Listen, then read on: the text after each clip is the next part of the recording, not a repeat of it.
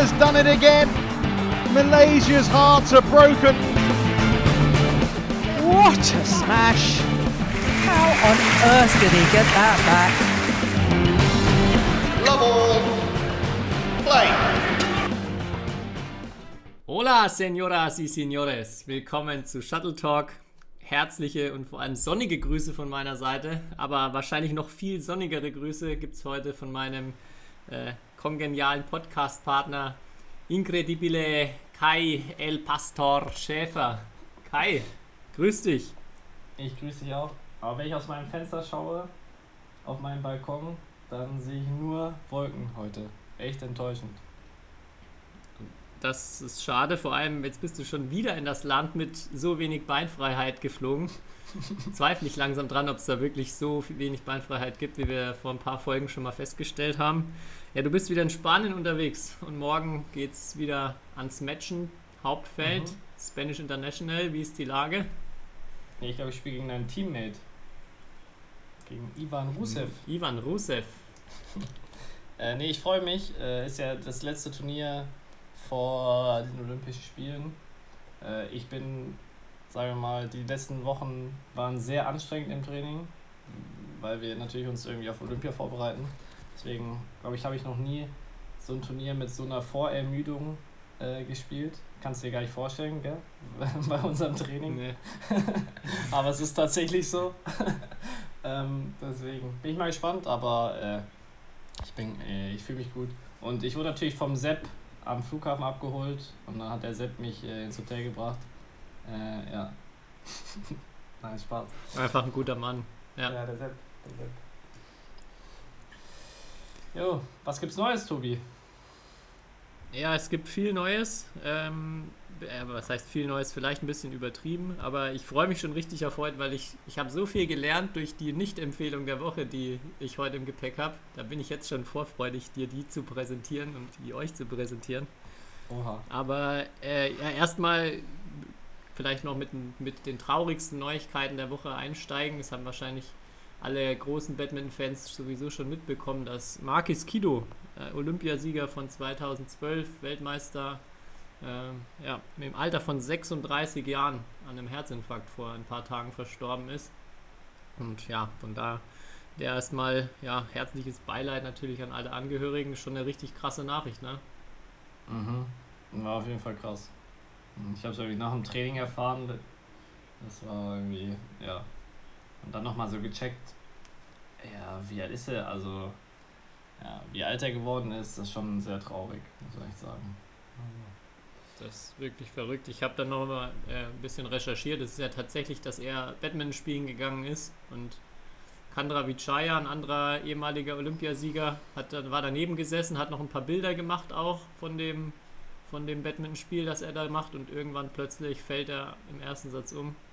Und ja, jede Hilfe kommt zu spät, nicht mehr rechtzeitig ins Krankenhaus gekommen. Das ist schon echt verrückt bei einem Leistungssportler in dem jungen Alter. Mhm. Crazy. Ja, und sein Ex-Top-Partner spielt immer noch. Und es wurde letzt, vor zwei Jahren noch Weltmeister. Ne?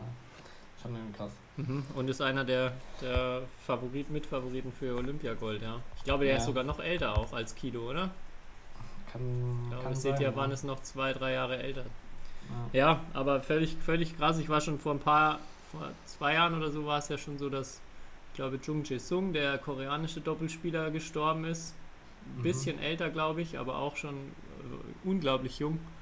Und jetzt, ja, das äh, hat schon sehr betroffen gemacht, konnte ich gar nicht fassen erst, als ich das gelesen und gehört habe. Ähm, ja, extrem traurige Geschichte, muss ich echt sagen. Ähm, naja, hast du noch vielleicht ein paar positivere News aus der Badminton-Welt? Naja, du kannst mir, kannst mir erstmal sagen, wer der bessere Badminton-Experte von uns beiden ist. Ja, also konnte ja keiner damit rechnen, dass mein, dass trotz meines Vertrauens äh, Trittau mich da so hintergeht und einfach gegen Refrat verliert. Ja, du hast natürlich recht gehabt mit deinem Final Four-Tipp für nächste Woche. Und es gab erstmal keine, keine Riesenüberraschung. Die Favoriten die beiden Top-Favoriten sind Gruppensieger geworden. Mhm. Ja. Aber Tobi, ich kann dich beruhigen, es war eine Ausnahme, weil wir haben hier ähm, wegen der Fußball-EM ein Tippspiel angefangen, am Stützpunkt mit allen Spielern eigentlich. Und da bin ich letzter. Also so viel Ahnung von Sport habe ich dann doch nicht. Okay. ja, stimmt, da wollte ich dich, da wollte ich dich fragen. Was hast du am Freitagabend im Fernsehen geschaut? Ähm, nichts. Nichts? Mhm. Keine EM-Öffnung und kein Roland Garros Halbfinale? Ah, doch, davon habe ich was gesehen. Stimmt. Ich wollte schon fragen. Ja. Weil ich habe eine der Statistik oder Zahlen gefunden, wo erstmal darin stand, dass, Tennis, äh, dass Fußball extrem enttäuschend bisher von den Einschaltquoten ist, dass alle Spiele unter 10 Millionen Zuschauern sind. Und ich glaube, der Schnitt bei der letzten EM lag schon bei über 11 Millionen.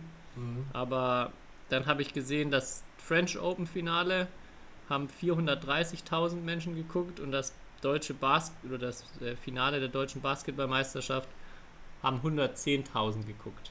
Also sind wir da immer noch, es schauen sich immer noch 50 Mal so viele Leute Österreich gegen Nordmazedonien an, wenn die bei einer EM gegeneinander spielen, als den Kampf um die deutsche Basketballmeisterschaft. Was ich ja schon leider irgendwie ein bisschen traurig finde, auch weil ich am Freitag äh, die EM-Eröffnung äh, angeguckt habe und dann nach einer aus meiner Sicht grauenhaften Eröffnungsfeier auch noch grauenhaften Sport ein paar, ein paar Szenen angeguckt habe, bis ich dann Gott sei Dank auf die French Open geschaltet habe. Also es war wirklich, finde ich, unanschaubar. Wie ist deine EM-Motivation so? Bist du da mehr drin? Ich habe noch kein einziges Spiel gesehen. Also gestern, gestern Abend habe ich die eine Halbzeit von Deutschland gegen Frankreich geschaut. Aber dann ich, bin ich auch ins Bett gegangen, weil ich um 4 Uhr aufstehen musste, um meinen Flieger zu erwischen. Ähm, deswegen, ich habe noch kein einziges Spiel geschaut. Teilweise die Highlights natürlich gesehen. Ähm, aber es ist doch klar, dass das nicht mehr so viele Leute schauen, weil am Wochenende war ja auch Bundesliga. Badminton-Bundesliga. Das stimmt, ja. Die, die Zahlen haben sie da nicht mit veröffentlicht und nicht mit reingestellt. Aber das würde es wahrscheinlich jetzt begründen, warum nicht so viel eingeschaltet Mhm. haben. Ja. Aber Tennis, da ist mir halt nochmal aufgefallen, mh, das Spiel hier Djokovic gegen Nadal, für die es nicht gesehen haben oder mitbekommen haben, das hat ja auch wieder viereinhalb Stunden oder so gedauert. Und das ist halt schon faszinierend, weil man ja im Badminton immer spricht, wir brauchen kürzere Spiele, wir brauchen kürzere Spiele. Aber Djokovic gegen Nadal schauen sich die Leute halt auch viereinhalb Stunden an. Oder gut, ich habe es auch nicht komplett gesehen, aber irgendwie ist das halt auch irgendwie was Faszinierendes. Ne? Also die Länge allein ist kein Argument irgendwie immer. Der dritte Satz hat ja, glaube ich, irgendwie fast 100 Minuten gedauert, wo dann der Kommentator auch gemeint hat, dass der Satz dauert jetzt schon länger als ein Fußballspiel. Und da habe ich genau das Gleiche auch gedacht. So, wir, wir reden da immer über äh, die Zeit im Badminton. Ähm, ja, aber ich fand es auch gut. Das war ja auch, wer es gesehen hat, ein, ein sagenhaftes Spiel mal wieder. Und ich glaube jetzt nicht, dass ich mir jedes Tennisspiel Ja. äh, angucken würde über so eine lange Zeit, aber ja, das war auf jeden Fall spannend, da ist keine Langeweile aufgekommen. Mhm. Ja, ist halt wie wenn du bei uns den Land gegen die Chongwei geschaut hast. Also, da, es hätte auch drei Stunden dauern können. Hätte sich auch jeder das ist angeschaut. richtig, ja. Ja, ja gibt es sonst noch News über die Bundesliga? Wir können natürlich so einen kleinen Ausblick mal wagen. Hat sich nach dem. Hast du geguckt am Wochenende? Hast du Spiele geschaut und hat sich irgendwas von deinen äh, Tipps für das Final Four jetzt verändert? Mm, Ich habe Ausschnitte gesehen, aber ich glaube schon, dass immer noch Bischmesheim gegen Wipperfeld äh, das ein sehr wahrscheinliches Finale sein wird. Ja, also die beiden Teams sind auf jeden Fall ihrer Favoritenrolle sehr gerecht geworden, muss man sagen. Ja, was sich so ein bisschen bestätigt hat, aber was du auch schon vorher gesehen hast, dass Lüdinghausen vielleicht auch für eine Überraschung gut sein kann. Die ja auch Bischmesheim das Leben schon ein bisschen schwer machen konnten. Mhm. Aber ja, Stand jetzt schon Favoritenrolle, wie wir das letzte Woche gesagt haben, weiterhin Ja. aus meiner Sicht klar verteilt. Ja, also bei, ich bin mir, es ist ja jetzt Halbfinale Bischmesheim gegen Refrath, da bin ich mir sehr sicher, hau ich einfach mal den Tipp raus, dass Bisch- Bischmesheim gewinnen wird. Aber bei Wipperfeld gegen Lüdinghausen, er kann echt noch was passieren, weil ich Lüdinghausen einfach durch, allein, dass sie Yvonne Lee und Max Weißkirchen haben, ähm, da theoretisch schon mal drei Punkte holen kann. Gegen, jeden, gegen jedes Team halt so. Und dann brauchst du halt nur noch ein Team. Deswegen darauf bin ich gespannt. Aber. Ja. ja. Gucken wir mal, wie es gegen Wipperfeld am Samstag aussieht dann. Ja. Ja, ansonsten, ich habe noch äh, als aktuelle News relativ wenig. Ich habe noch einen Artikel gelesen über, über Japan und äh, Badminton Japan, dass sie drei als Ziel drei Goldmedaillen ausgegeben haben. Also dreimal Gold gewinnen wollen und dann auch äh, da, dabei stand auch noch, was sie den Gewinnern, also was den Gewinnern gezahlt wird. Ich glaube, wenn ich mich nicht mehr nicht ganz täusche, waren für, den, für Gold 10 Millionen Yen, was umgerechnet, glaube ich, 100.000 Dollar sind. Also, ähm, ja, schon eine okay Summe, wobei ich auch da gedacht hätte, dass es da deutlich mehr noch äh, in Japan geben könnte. Aber ja, genau, das ist noch dabei gestanden. Fand ich auch ganz spannend, mal zu sehen, wie viel es da in Japan so gibt. Mhm. Drei, drei Goldmedaillen ist aber sehr konservativ. Da haben die Chinesen doch 2008, die haben, wollten doch, haben sie ja nicht auf fünf? Die wollten auf fünf? Ich glaube nee, 2012 haben sie, haben sie fünf gewonnen. Fünf, ja, genau, 2012. Ja. ja, drei ist aber trotzdem ambitioniert. Klar, aber schon, wenn man guckt, Damen-Doppel, schon Damen-Doppel, Herren Einzel und dann in anderen Disziplinen überall würde ich sagen, mit, mit Favoriten mit dabei. Ja, könnte gut hinkommen. Mhm. Hat sich schon extrem entwickelt die letzten Jahre, muss man echt sagen. Weil, ja, ich weiß ja, eh, müssen wir jetzt mal nachschauen, aber so, wie viele Olympiamedaillen ähm, Japan 2012 äh, geholt hat, zum Beispiel. Äh, ja, wenn China alle geholt hat, dann wohl eher null. Ja, okay, null Gold, aber ich meinte jetzt insgesamt, also. Wie viele Medaillen? Ja, ja. Weil ich glaube, selbst Medaillen haben sie nicht. Äh ich glaube auch nicht. Ich glaube nur, dass das Damendoppel Fuji damals die, die, das war 2012, war das nicht sogar die Skandalspiele mit dem Damendoppel und da waren ja dann am Ende auf jeden Fall Japanerinnen im Damendoppelfinale. Aber sonst glaube ich auch nicht. Sonst glaube ich auch nicht viel ja, mehr. Eine Silbermedaille. Ja, eine Silbermedaille. Krass. Ja, ich habe noch zweite, noch, noch, noch zweite News mitbekommen, ähm, auch vielleicht für alle Nordlichter, die uns zuhören und Lust mal wieder auf ein Turnier haben. Es wird nächsten Monat, vielleicht gibt es auch jetzt ohnehin schon mehr, aber das war jetzt das erste, was ich gehört habe, äh, das erste offene Turnier wieder geben oder eins der ersten offenen Turniere äh, den ersten Sprotten-Cup, wo ähm, ja der. Den was? Der erste Sprotten-Cup heißt das Ganze. Und ja, habe ich gehört, dass da äh, ja, Schleswig-Holstein für die Zukunft ein großes Turnier auf die Beine stellen will, da jetzt mal den Startschuss wagt und äh, genau Ende Juli, Anfang August für, ja, ich glaube, fast alle Spielklassen offen. Also wer da mal wieder in Turnierlaune ist und ähm, eher oben im Norden wohnt, kann sich da ja mal schlau machen. Klingt auf jeden Fall interessant. Woher kommt der Name? Weißt du das? Keine Ahnung. Okay. Müsste, ich, müsste ich tiefer in die Ausschreibung, wobei ich wahrscheinlich muss man, muss man dabei gewesen sein, damit man es versteht. Oder man muss äh, Norddeutsch ein bisschen fitter sein mit den Worten. Keine Ahnung, was Sprotten sind. Das klingt auf jeden Fall nach was, was man halt essen kann. Aber Bestimmt Fisch. Der Verdacht liegt nah auf jeden Fall. Ja. Kann er vielleicht jemand bestätigen oder entkräften unsere Annahme? Sprotte. Mm. Lecker.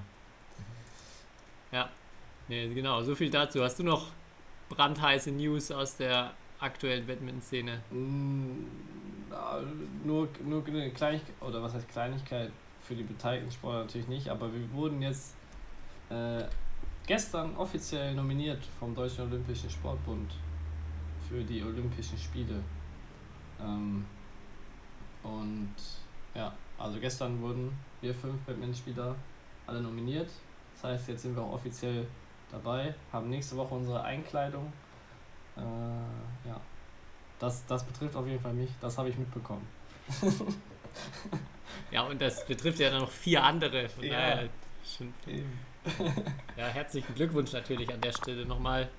Hatte jetzt aber wohl auch kaum jemand einen Zweifel, dass das passieren wird. Ne? Nein, das war war nur eine Formalie, ja. Aber war cool, weil ich habe direkt Nachrichten bekommen von alten Klassenkameraden von meiner Sportschule in Frankfurt, dass wir uns, weil sich da auch schon ein paar qualifiziert haben, dass wir uns dann in Tokio treffen und abhängen. Oh, okay. Ja. Nee, Wenn man sich treffen darf. ja, genau, wenn man sich treffen darf. Ah, ja. Ja, ich habe noch ähm, Over and Under nochmal, Overrated, Underrated nochmal mitgebracht. Geil. Letzte Woche ja gestartet. Ich hoffe, du bist, du bist scharf auf die nächste Runde. Erstes, erste Sache, Individualtraining. Overrated oder underrated? Ähm, underrated. Viel Individualtraining gehabt? Mm, boah, was, was, was heißt viel? Phasenweise hatte ich viel. So in Ende U19 zum Beispiel hatte ich viel Individualtraining. Dann ähm, damals bei Arndt Vetters. Schöne Grüße an Arndt. Guter Mann. Ähm, da, da habe ich auch das Gefühl, dass es mir extrem viel weitergebracht hat. Also ich, ich liebe es auch jetzt, wenn manchmal wir es sich auch irgendwie ergibt, dass wir eine Stunde 1 zu 1 Betreuung haben vor dem Trainer. Also gefühlt ist das ganz anders, als wenn ein Trainer 10, 12 Leute betreut. Also das ist, äh, kann, kann man in meinen Augen gar nicht vergleichen. Das ist ein ganz anderer Austausch. Man, Mhm. man lernt irgendwie viel schneller, intensiver. Also ich, ich bin ein großer Fan von Indi- Individualtraining. Und ich weiß auch nicht, warum das so im Badminton, also im Badminton ist ja, ich weiß nicht, wie da der Schlüssel ist von Trainer zu Spielern immer. Aber wenn du ja in Vereine schaust, dann ist es ja teilweise einer, mindestens 1 zu 10 oder so. Aber teilweise ja noch höher und das ist halt eigentlich, da kannst du, du, du kennst es ja wahrscheinlich als Trainer, da ist es halt schwer, allen gerecht zu werden und schwer, sagen wir mal, jeden individuell zu fördern oder auf, auf, auf seinem Leistungsstand. Und das ist halt bei Individualtraining, ja, also was spricht gegen Individualtraining, Tobi? Sag's mir. Was dagegen spricht? Ja, erstmal, ich glaube, bei viel Individualtraining wird man, glaube ich, so ein Stück weit auch abhängig von Trainerfeedback als Spieler. Und ja, am Ende haben wir, also vielleicht wird es ja irgendwann dahin gehen, dass man wirklich nur noch seinen eigenen Trainer im Badminton hat, aber äh, das, davon ist man ja erstens noch weit weg und zweitens ist für viele Trainingsinhalte auch eine Gruppe unglaublich wichtig. Also allein schon, um auch dann gegen verschiedene Gegner verschiedene Sachen machen zu können. Ich finde auch, ich bin da, ich bin da mega hin und her gerissen, ob ich das jetzt als äh, overrated oder underrated ähm, äh, benennen würde. Also ich verstehe deine Punkte voll und unter, unterschreibe da auch, dass Individualtraining manchmal so einen richtigen Lernboost geben kann und auch richtig das Lernen beschleunigt.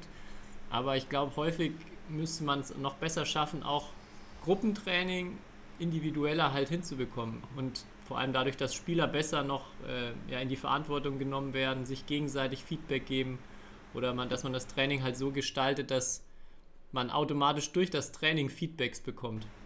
Also bestes Beispiel, wenn wir jetzt, wenn ich jetzt zehn Spieler habe und allen sagt, ja, ihr macht jetzt aus dieser Ecke hinten den Schlag immer. Also ganz normales Techniktraining. Dann kann ich natürlich immer nur bei einem Spieler oder einer Spielerin daneben stehen und Feedback geben. Wenn jetzt aber entweder der, der andere Spieler auch Rückmeldung geben kann, weil er weiß, worauf es ankommt, oder die Übung vielleicht sogar so aussieht, dass noch ein Ball weitergespielt wird, dass man so eine direkte Rückmeldung über seinen Schlag kriegt, dann brauche ich das oft gar nicht. Weil häufig ja die, die Rückmeldung durch meinen Schlag oder durch eine erfolgreiche Aktion, war die Aktion erfolgreich oder war sie nicht erfolgreich, ja eigentlich noch viel besser ist als ein Trainer, der daneben steht und dann sagen muss, ja, das war gut, das war schlecht. Und ich glaube, den Gedanken muss man häufiger noch als Trainer sich machen und mal drüber nachdenken, kann ich vielleicht auch das Training in der Gruppe so gestalten, dass das individueller wird und die Spieler extrem viel Feedback bekommen, ohne dass ich die, die Person bin, die immer das Feedback gibt. Mhm. Wie, also forderst du dann deine Schützlinge aktiv dazu auf, dass sie sich gegenseitig Feedback geben sollen? Oder Auf jeden Fall, Ja. ja. Aus meiner Sicht ganz wichtig. Geht natürlich ähm, erst dann auch mit einem Biss, mit einem gewissen Alter und das ist auch was, was sich halt entwickelt über die Zeit und dann ähm, bei Älteren auch wirklich auf einem extrem hohen Level dann, glaube ich, sein sollte. Aber äh, ja, kann man auch schon früh anfangen. Auch allein schon, dass die, die Spieler erstmal Rückmeldung dazu geben, wie das Zuspiel vom anderen ist. Aus meiner Sicht total wichtig und nicht einfach äh, eine Übung 10 Minuten machen, obwohl kein Ball dahin kommt, wo er eigentlich hin soll, sondern dann auch mal dem Zuspieler die Ansage machen, hey, das funktioniert gerade nicht, du spielst zu hoch, zu flach, äh, also ich kann gerade gar nicht üben und ähm, ja, sich so als Trainer so ein bisschen überflüssig in Anführungszeichen machen oder ein bisschen rausnehmen können, äh, glaube ich, total entscheidend und total wichtig. Mhm. Ja, ich, ich mache es auch mittlerweile sehr gerne, wenn irgendwie Techniktraining ist oder so. Und ich spiele irgendjemandem zu oder auch sonst im Training, ähm, dass ich frage, was, was willst du trainieren oder was, was ist dein Fokus oder wie sollen wir zuspielen? Einfach davor, das, das, das erleichtert viel, sagen wir so. Ähm, und manchmal ist es interessant, weil manchmal können gibt es eine klare Antwort, manchmal gibt es vielleicht auch gar keine so klare Antwort so. Ähm, aber dann glaube ich ist es trotzdem immer noch so, dass der Gegenüber ähm, sich auch nochmal damit auseinandersetzt so ungefähr. Und ich glaube, da, da, da musste, da sehe ich auf jeden Fall in Deutschland, so in unserer Kultur, teilweise äh, ist es nicht so eine Selbstverständlichkeit, irgendwie, dass wir uns gegenseitig coachen und auch so gegenseitig irgendwie Rückmeldungen geben, so wie du sagst, wie ist das Zuspiel, passt das so. Aber die Zuspieler müssen halt auch wissen, was will ich trainieren in der Übung. Und ja, wenn jetzt halt mhm. der Fokus ist 2 gegen 1, äh, ich meine, das Badminton-Spiel ist so komplex, da ist halt schon wichtig, wenn man an einer gewissen Ding arbeiten will, dass die Situationen halt öfters vorkommen, so wie man es gerne hätte. Und dass die Zuspieler dann auch ein, ein Feedback geben können, so zu dem, der übt, was, ja, ob das jetzt gut, schlecht war, was er verbessern kann, vielleicht, wie sie das Gefühl haben, wie er gewisse Situationen löst. Ja. Ja, ich will, ich habe noch ein ganz einfaches, simples Beispiel, was das, glaube ich, ganz gut beschreibt auch. Viele reden ja immer über Ansatzlosigkeit, dass man, man möchte ansatzlos in den Schlägen werden, also äh, einfach gesagt, der, der Gegner soll ganz spät erkennen, erst was man spielt oder alle Schläge sollen erstmal im Ansatz gleich sein.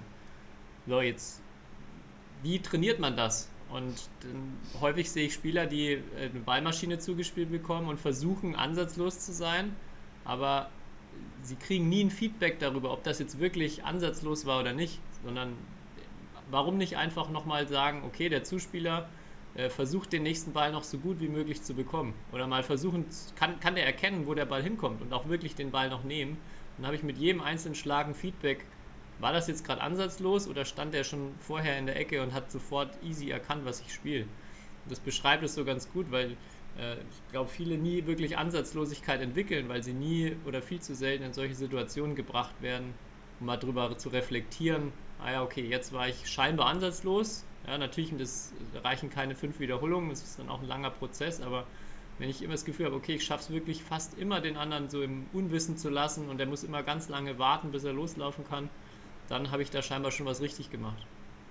Mhm. Ja, stimme ich dir voll zu. Dann würde ich sagen, also du hast ja gefragt, over oder underrated Individualtraining. Ich würde sagen, trotzdem immer noch underrated. Und ich würde sagen, das Training sollte aus einem Mix bestehen. Aus Gruppen- und Individualtraining. Also es, ich glaube, du musst nicht jeden Tag Individualtraining haben, aber so vielleicht eins, zwei Einheiten die Woche sind schon sehr wertvoll. Ja. Nächster, nächster Begriff, Schlaf. Overrated oder underrated? ich will einen leichten für dich, Kai, da weiß ich ja schon, was du sagst. Ja, definitiv underrated. Ne? Ich habe das auch die letzten Tage wieder festgestellt. Einmal äh, am Wochenende einen Abend gehabt, wo ich viel länger wach geblieben bin als die anderen und der nächste Tag war ja, also auch, ich habe ausschlafen können. Also ich habe nicht mal zu wenig Schlaf gehabt, aber irgendwie nur, dass der Rhythmus äh, geändert wurde, hat mich schon irgendwie so aus der Bahn geworfen. Ich war, habe mich so viel schlapper und unproduktiver gefühlt am nächsten Tag. Und also ich muss sagen, wenn, wenn man es mal schafft, auch regelmäßig lange, also gute Schlafzeiten, auch vielleicht dann immer noch, wenn man äh, eh viel Sport macht, mittags noch einen Schlaf einzubauen, das ist ein total anderes Gefühl, was man den ganzen Tag auch hat. Mhm. Ja. Ja, so wie ich heute. Ich habe auch nur, was heißt nur, manche Leute schlafen wahrscheinlich immer so viel oder so wenig, aber ich habe sechs Stunden geschlafen, weil ich halt, wie gesagt, früh aufstehen musste. Wenn ich jetzt überlege, ich müsste heute Badminton spielen, wäre es irgendwie anders als, ähm, ja, wenn ich irgendwie was ausgeschlafen, aber halt in meinem Rhythmus wäre. Oder in, und das macht auf jeden Fall extrem. Also wenn ihr am nächsten Tag performen wollt, kann ich euch auf jeden Fall empfehlen, auch euch um euren Schlaf Gedanken zu machen oder wann ihr ins Bett geht und äh, wann ihr auch vor dem Schlafen esst und so Sachen. Ähm, Und auch im Trainingsprozess, weil Ja. die ganzen, also vor allem wenn es um Techniklernen geht, ähm, die ganzen Synapsen bilden sich halt im Schlaf und wenn ich dann dem Körper nicht genug Schlaf gebe, dann kann ich noch so viel trainieren, dann wird das nicht wirklich einen großen Effekt haben. mhm. Also auch da mega wichtig. Aber da gibt es auch solche und solche Sportler. Manche, die sagen, sie brauchen nicht viel Schlaf. Andere, so wie ich, die sagen, sie brauchen schon oder schon mehr Schlaf. Ja, ist sehr vielfältiger. Ja. Ab, Aber da hatte ich mal irgendwo auch eine, eine Statistik dazu gesehen mit ganz vielen Top-Sportlern, die fast alle ausnahmslos extrem viel geschlafen haben. Einzige Ausnahme war, glaube ich, Tiger Woods, der extrem wenig geschlafen hat. Aber sonst, man hört es ja auch immer wieder, jetzt ist ja mittlerweile schon in aller Munde mit LeBron James, Cristiano Ronaldo, die ihre eigenen Schlafcoaches haben oder extrem viel jede Nacht und dann auch tagsüber nochmal schlafen. Scheint schon äh, ein wichtiger Aspekt zu sein, ja. Mhm. Über Roger Federer habe ich auch gehört, dass er sehr lang schläft. Teilweise bis zu zwölf Stunden. Das ist natürlich sehr lang. Wer sich erlauben kann. Ja. Okay, nächster Punkt. 3 gegen 3. Overrated oder underrated? Boah. Ist immer die Frage, aus welcher Perspektive man diese Fragen beantwortet. Was ist deiner? Ein gutes 3 gegen 3. Ja, Ich weiß nicht. Ich, ich würde sagen, es ist wieder genau in der Mitte. Es ist nicht over, nicht underrated. Es ist. Es ist teilweise, wir machen es, äh, weil es bestimmte. Oder wir spielen es oft, weil es bestimmte Effekte hat. Aber wir spielen es auch nicht zu oft, weil es halt auch nicht das Allerheilmittel ist. So wäre jetzt mein Tipp. Ja, aber ich meine jetzt gar nicht zwingend in so einem Trainingskontext, also äh, wie viel das jetzt fürs Training und fürs Besserwerden bringt, sondern einfach, ob du sagst, äh, das ist völlig überbewertet, äh, es macht gar nicht so viel Spaß, wie alle sagen und wird viel zu häufig gespielt oder ist das geilste Spiel überhaupt und es sollte noch viel mehr gespielt werden. Ein gutes 3 gegen 3 ist schon underrated. Also 3 gegen 3 ist schon extrem geil. Aber es gibt auch 3 gegen 3, die sind nicht so Das geil. stimmt, ja. Also deswegen ist es schwer. Ich sag, würde auch da sagen, es ist in der Mitte. Also ich glaube, wenn man es jeden Tag spielt oder wenn wir es noch öfter spielen würden, also wir Einzelspieler, ich weiß nicht, ob das so cool wäre. So. Dafür haben wir zu oft auch welche dabei, die nicht so top sind. Was denkst du denn? Ich würde auch, ich würde sagen underrated. Also ich finde es schon, also aus reiner Spaßsicht jetzt ist, ich finde es ist jetzt von dem, was man dabei trainiert, geht so, aber so ein richtig gutes 3 gegen 3 ist schon sehr weit vorn dabei in Sachen Spaß. Hm. Ja. Und es geht ja schließlich darum, dass man sich auch mal was für entscheidet hier. Du immer mit deinem Hä? schon der Mitte. Ich habe der jetzt Mitte. zweimal underrated gesagt. Okay. Gut. Mach mal, den Rest hebe ich mir, den Rest hebe ich mir auf, damit wir noch ein paar mehr Folgen overrated, underrated machen können. Ja, lass uns gleich weiter zum Badminton-Alphabet kommen. Ich habe gar nicht viele Ideen gehabt, was es mit J außer dem guten alten Jump Smash gibt. Vielleicht kannst du ja dann gleich noch ein paar Sachen von den Zuhörern und Zuhörerinnen einwerfen. Aber ich würde mir mal fast, ich wäre mal fast sicher, dass das bestimmt auch jemand eingeschickt hat. Und ja, wir hatten es schon mal angesprochen, ganz häufig bei, auch bei YouTube immer der erste Wunsch, die Leute, ja, wie kann ich denn, wie, also ich brauche ein Tutorial für den Jump Smash. Hatten wir schon mal drüber gesprochen, dass das nicht das ist, was man jetzt unbedingt als erstes lernen sollte und auch nicht als zweites oder als drittes oder was man jetzt, glaube ich, explizit so richtig trainieren sollte.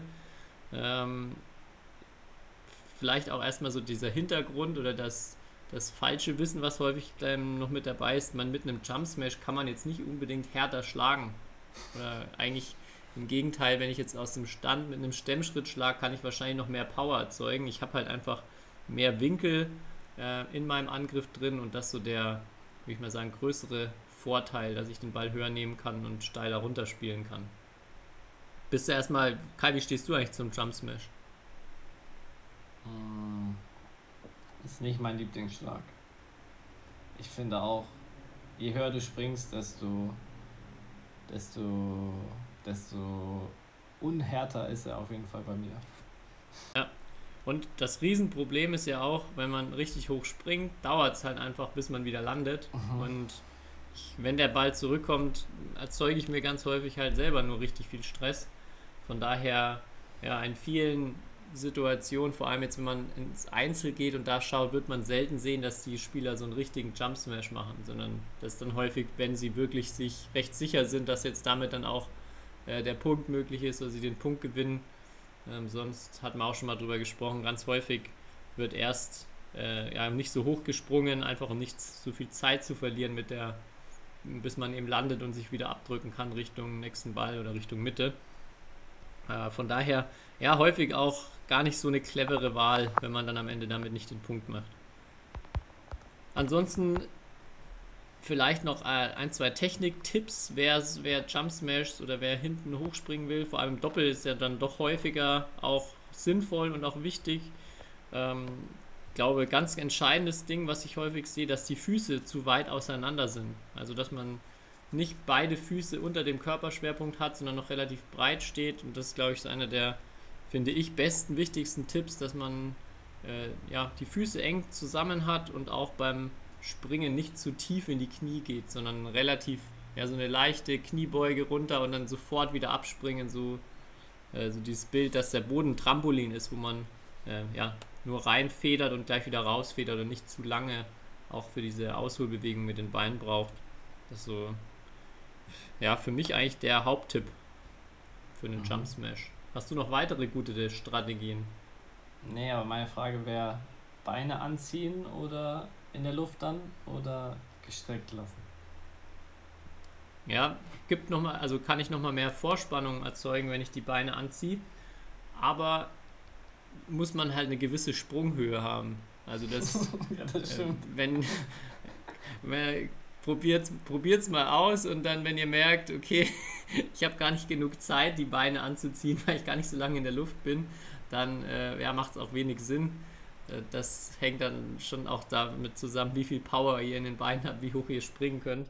Aber ja, ähm, genau. Wenn man hoch genug springen kann, kann man dadurch immer nochmal so ein bisschen mehr Vorspannung äh, reinbringen und dadurch ein bisschen mehr Schlaghärte auch rausholen. Mhm. Achso, ja, eine Sache noch, vielleicht ganz guter Tipp, dass man auch vor allem die Arme noch ein bisschen als Unterstützung mitnimmt. Vor allem, wenn man merkt, man kann nicht so hoch springen, kann man noch so ein bisschen Schwung aus den Armen mit nach oben nehmen, so ein paar Zentimeter rauskitzeln. Das erinnert mich irgendwie gerade, was du erzählt hast, an die, an die Jump Smash Technik oder die Sprungtechnik von Ingo Kindervater. Ich weiß nicht wieso, aber ähm, weil der, da muss man mal vielleicht ein paar Videos, äh, kann man sich mal anschauen, aber der hat's, der war jetzt ähm, nicht bekannt, sagen wir mal, für seine enorme Sprungkraft auf dem Feld, aber er hat trotzdem immer die Beine ein bisschen angezogen. Und und deswegen, das wäre eigentlich der Beweis, dass es doch geht. Ja, es geht, aber ich glaube, also ich, ich würde sagen, dass man dann nicht so viel Ja, ja. Vorspannung erzeugen kann. Nein, nein. Also nur das, nur vom Beine anziehen an sich kommt ja die Vorspannung noch nicht, sondern ich muss auch wirklich die Hüfte durchstrecken können Mhm. und Sieht halt nur cooler aus, da so eine Richtung. Beine anzuziehen. Ja, sieht, sieht auf jeden Fall besser aus. Ja. Ich glaube, da ist vielleicht auch für diejenigen, die immer fragen, ja, wie kann ich denn Jump Smash machen, auch gar nicht zu vernachlässigender Punkt, wie das Ganze aussieht. Von daher, dann probiert die Beine anzuziehen. Style-Faktor wird nach oben gehen. Ja. Ja, was ich sonst noch für Tipps habe, ich, ich glaube, es ist extrem wichtig, die Positionierung zum Ball. Wann man und wie man hochspringt. Das muss halt stimmen. So. Ja. Ja, Timing ist schon auch eine, eine Herausforderung, ja. Dass man im richtigen Moment dann schlägt. ja. Tendenziell auch mit den Füßen so ein bisschen hinter den Ball kommt, also dass ich im Idealfall sogar leicht nach vorne springen kann. Mhm. Das, ja, ideal. Ja. Äh, sonst, oh, da wurde natürlich der Jump Smash genannt. Die Jogginghose.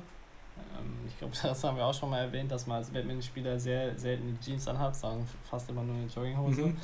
Ähm, also gute, gute Dings. Dann tatsächlich oft Japan oder die japanische Dominanz. Hatten wir eigentlich heute auch schon äh, kurz.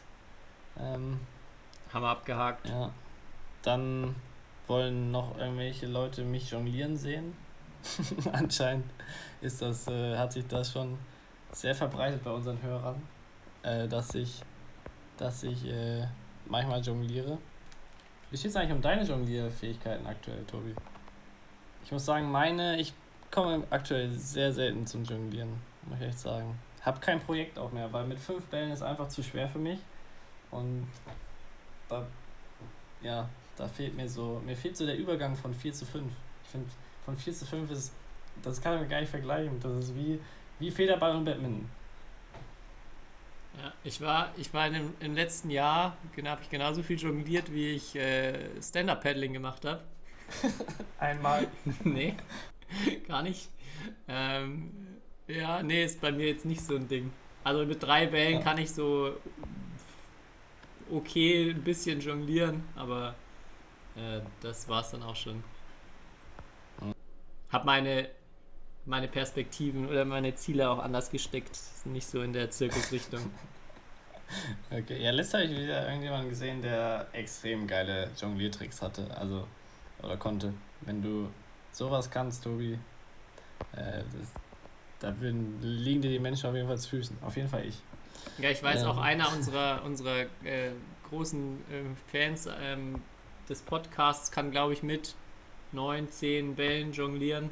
Äh, vielleicht dann nochmal ein Video zuschicken, dann können wir das nochmal teilen. Das ist wirklich sehr beeindruckend. Mit neun Bällen. Mhm. Was? Tja, Das wäre krass. da, Geht das überhaupt? ja, scheinbar. er, soll sich mal melden. Er, er weiß bestimmt, wer gemeint ist. Und dann einfach mal nochmal ein Video zuschicken. Dann kannst du mal gucken, wie es geht, Kai. Mhm. Kann er mir mal ein bisschen Nachhilfe geben? Ja. Ja, ja jetzt nicht Empfehlung der Woche. Ich war, Ja. ich warte schon die ganze ich, Zeit drauf. Ich, ich saß auch jetzt schon aufweisen können. Ich wollte jetzt den, den Buchstaben schnell durchbringen, damit ich jetzt endlich loslegen kann. Und ich möchte erstmal mit einer Frage an dich einsteigen, Kai. Ja, auch vielleicht kann ich jetzt auch bei dir so ein paar Bildungslücken im Badminton-Bereich aufdecken. Ich bin mir fast sicher, dass du jetzt auch ein bisschen was dazulernen wirst. Erstmal die Frage an dich: Ist das Feld eigentlich länger, als es breit ist? Also, wenn man nur jetzt das Feld, das du abdecken musst, die nimmt. Äh, ja. Weißt du auch wie viel? Oder kennst du die Feldmaße? Vom halben Feld, also von meinem eigenen Feld. Mhm. Ja. Aber bist dir ganz sicher. Hä? Ist es nicht so? Ja, doch, also es, es ist tatsächlich so, aber es ist schon relativ knapp. Also das, Ja, das knapp. Doppelfeld ist fast quadratisch. Das Doppelfeld ist immer noch ein bisschen länger, als es breit ist, aber ja, Einzelfeld sind, glaube ich, irgendwie 5,10 Meter breit und 6,70 Meter lang, irgendwie sowas in der, in der Richtung. Aber es ist jetzt kein Mhm. so ein riesiger Unterschied. Ich komme dazu, weil ich bin auf ähm, ja, eine wahnsinnig gute äh, Seite gestoßen, captainracket.de und bin darüber gekommen, weil ich mal geguckt habe, so ja, was gibt es denn so für, für Tipps für Anfänger im Netz? Was wird den Leuten eigentlich so ähm, erzählt? Was sollen sie machen, wenn sie jetzt Badminton spielen? Womit werden sie erfolgreicher? Und auf Captain Racket findet man ähm, auch einen Wahnsinns-Blog-Eintrag zum Beispiel mit 10 Anfängertipps für das Badminton Einzel. Und da möchte ich mich mit dir einmal kurz durcharbeiten, dass du vielleicht ein paar Sachen davon morgen auch schon direkt anwenden kannst und dann ähm, ein bisschen erfolgreicher bist. Die Einleitung ähm, finde ich schon ganz spannend. Es ist logisch, dass man eine Sportart, die man gerade beginnt, nicht sofort beherrscht. Deswegen ist es wichtig, Unterstützung anzunehmen. Sie können es sehen wie ein Trainer, der Ihnen in einer Übungsstunde ein paar Tipps gibt. Hier finden Sie nämlich Tipps für das Badminton-Einzel. Es sind Vorschläge von erfahrenen Spielern, die Ihnen im Spiel viel erleichtern können. So, jetzt halte ich fest, was du von erfahrenen Spielern noch so alles lernen kannst. Tipp Nummer 1. Es ist auf jeden Fall sehr wichtig, dass Sie sehr weit und hoch spielen, denn das Spielfeld ist, wie Sie wissen, länger als breit. Versuchen Sie den Gegner an die Außenlinie zu befördern. Versuchen Sie ihn möglichst viel zu scheuchen. Okay, also das schon mal Das schon mal ganz zentraler Punkt. Deshalb wollte ich noch mal am Anfang fragen, ob du auch, ob du auch weißt, dass das Feld länger als breit ist, weil äh, ja, ich war mir da gar nicht so sicher, ob das so klar ist, aber ja, habe ich schon von den erfahrenen Spielern in dem Zusammenhang mal was gelernt über die Feldmaße. Ja, P Punkt 1. Punkt 2. Spielen Sie auch einige Vorhand-Überkopfschläge. Sie sollten dies tun, da es Oh. Ihnen den Blickkontakt zum Gegner ermöglicht. Der Bereich Überkopf eröffnet Ihnen die meisten Möglichkeiten. Darüber hinaus kann man weiter und kräftiger schlagen als mit Unterhandschlägen. Das stimmt. Ja, aber kann ich wirklich, äh, ich kann noch beim Unterhandschlag viel besser Blickkontakt zum Gegner halten, oder? Ja, aber das erinnert mich an meine erste Sportstunde Badminton, wo ich Clear vormachen sollte und mein Sportlehrer und ich, ich schlag so äh, Überkopf und mein Sportlehrer so schaut sich, also sag, wusste ja, dass ich ganz gut Badminton spiele damals und sagt so, nee, Clear, Clear, Kai. Und ich so, ja, ich spiele doch Clear. und dann er so, nein, Unterhand Clear. Und dann haben wir von äh, von hi- hinterer Linie bis hinterer Linie Unterhand Clear gespielt. Und ich muss sagen, da kommt man wirklich nicht so weit. Ja, also hätte er eher mal noch von erfahrenen Spiel, äh, Spielern Tipps annehmen sollen. Aber wir Ja. sind gerade erst am Anfang. Ich werde nicht alle vorlesen, aber es sind noch ein paar echt gute dabei. Jetzt geht es bei drei weiter mit Safety First. Seien Sie immer auf der sicheren Seite. Nach unterschiedlichen Statistiken wurde bewiesen, dass die meisten Spiele gewonnen werden, weil der Gegner Schlagfehler macht. Also spielen Sie den Ball sicher und gehen Sie kein Risiko ein. So ermöglichen Sie nämlich Ihrem Gegner einen solchen Sieg. Ah. Mhm. Das ist schon mal, würde ich sagen, der erste Guter Tipp. Tipp. Ja. Ich würde jetzt nicht sagen, dass man kein Risiko eingehen darf, aber das ist auf jeden Fall schon mal, geht in die richtige Richtung. Ähm, Moment, jetzt muss ich kurz gucken, der wird dann nämlich auch nochmal aufgegriffen. Ähm, ja, das, das Pu- Punkt Nummer, Punkt Nummer 5. Verlieren Sie den Ball niemals aus den Augen. Fixieren Sie ihn die ganze Zeit. Sie müssen lernen, den Ball und die Bewegung des, Bewegung des Gegners gleichzeitig zu analysieren, denn beim Schlag Ihres Gegners dürfen Sie weder ihn noch den Ball aus den Augen lassen. Das ist sehr wichtig. So, ich glaube, da sind besonders Chamäleons im Vorteil, die, die wirklich auch immer zwei verschiedene Sachen fokussieren können. Bei so einem hohen, hohen Ball, den man ja unbedingt spielen muss, immer hoch und lang ins Hinterfeld, ähm, ja, braucht man schon spezielle Augen, damit man hier auch noch mit Tipp 5 weiterkommt. Dann, Ich als jemand, der an der Augenkrankheit leidet, kann sagen, kein guter Tipp. Viel zu Okay. anstrengend. okay. Ja, dann jetzt, jetzt kommt aber der Tipp, der sich, finde ich, so ein bisschen auch beißt mit, mit dem Safety First. Tipp 6 ist nämlich Attacke. Spielen Sie besser ein Angriffsspiel als ein Verteidigungsspiel. Hier dominieren Sie das Match. Spielen Sie einige Smash, vermeiden Sie hohes Anspielen auf Ihren Gegner in der Spielfeldmitte. Trainieren Sie allerdings vorher Ihre Ausdauer, wenn Sie ein ganzes Spiel auf Angriff spielen wollen. Denn das kann sehr kräftezehrend werden. Ja, warum nicht, ne? Macht doch Sinn eigentlich. Ja, jetzt, es gibt noch, also es, es, ich werde, äh, ich kann nur empfehlen, ich kann nur nicht empfehlen, in den Rest reinzugucken. weil ich glaube, es ist eine sichere Anleitung dafür, jedes Spiel zu verlieren. Hier aber noch sehr schön, Fokus immer auf das Spiel. Lassen Sie sich auf gar keinen Fall von irgendetwas ablenken. Vor allem nicht von äußeren Einflüssen, wie beispielsweise von Zuschauern oder einer ungewohnten Halle. Konzentrieren Sie sich auf das, was zählt. Wahnsinn. Also ich glaube auch vor allem die ganzen Hobbyspieler, die im Center spielen gehen, haben damit immer die größten Schwierigkeiten, dass die, die Zuschauermassen sie einfach so äh, ja, aus ihrem Konzept bringen und sie dann manchmal vergessen, gleichzeitig den Ball und den Gegner anzugucken. Ja. Genial. Ja, es geht noch ein bisschen Hey, weiter, das, hey, aber es hey, ist, das mal 10, Jahre, 10, 15 Jahre früher entdeckt, die Seite. Ja, aber vielleicht kommt noch geworden. pünktlich zu Olympia für dich. Das äh, möchte ich nur mal anmerken. Also wenn jetzt Gold nicht kommt, dann äh, weiß ich auch nicht weiter. Zum Abschluss, also das ist nur ein Artikel. Es gibt noch, ich habe mich auch noch nicht so umfassend da umgeguckt, aber es gibt viele Perlen. Denn ein, ein äh, Blog ist auch, äh, handelt sich um Badminton-Fachbegriffe. Und ich lese von oben mal durch. Ich bin mal, jetzt bin ich gespannt, wie feste oder wie, wie, wie sicher du in Sachen Fachbegriffe im Badminton bist. Oder ob du da vielleicht noch ein paar Wissenslücken hast, nachdem du jetzt noch nicht so lange spielst. Begriff Nummer 1. Mhm. Ellie. Du musst jetzt sagen, was das ist. Was ist das? Was ist das? Die Ellie ist die Spielfelderweiterung um 1,5 Fuß auf beiden Seiten im Doppelspiel. Das weiß man doch. Die heißt so? Ja, natürlich. Ja, Das steht, das steht auf okay. captainracket.de. Jetzt, jetzt mit dem Wissen kannst du den nächsten, glaube ich, lösen. Die Back Alley.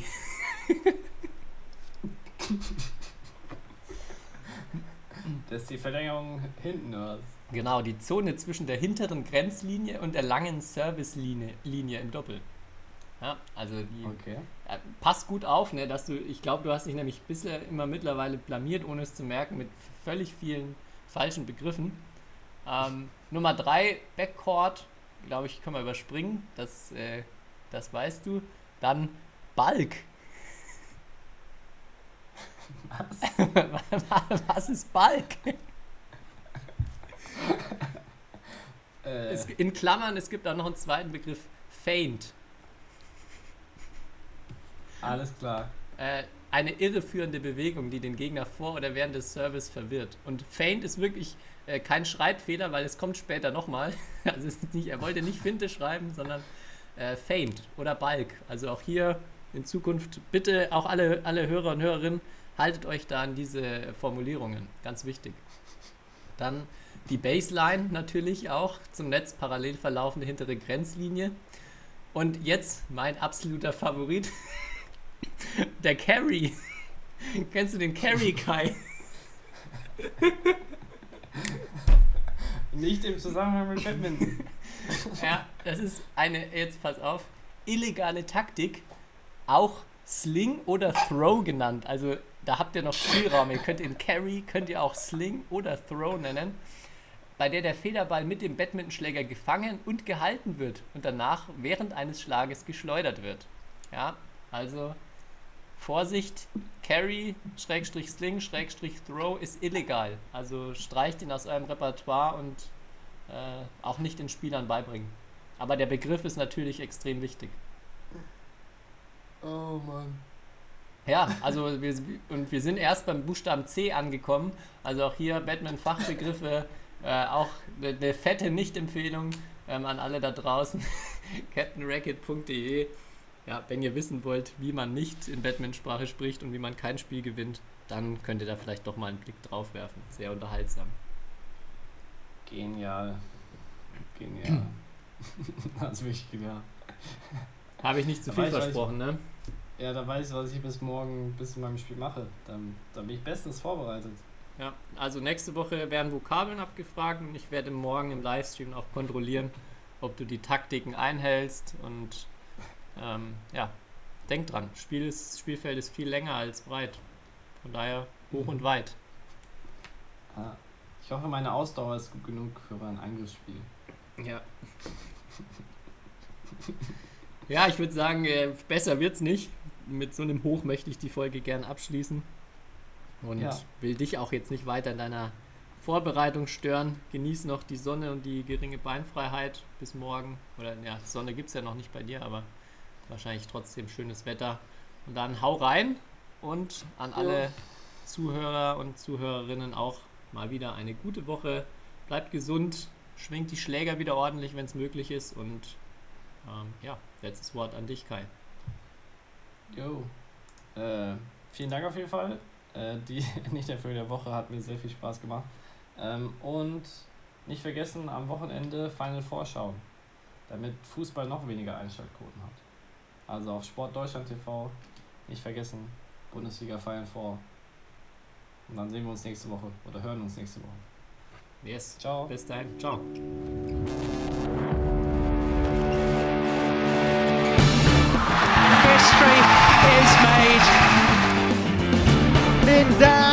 Done it again. Malaysia's hearts are broken.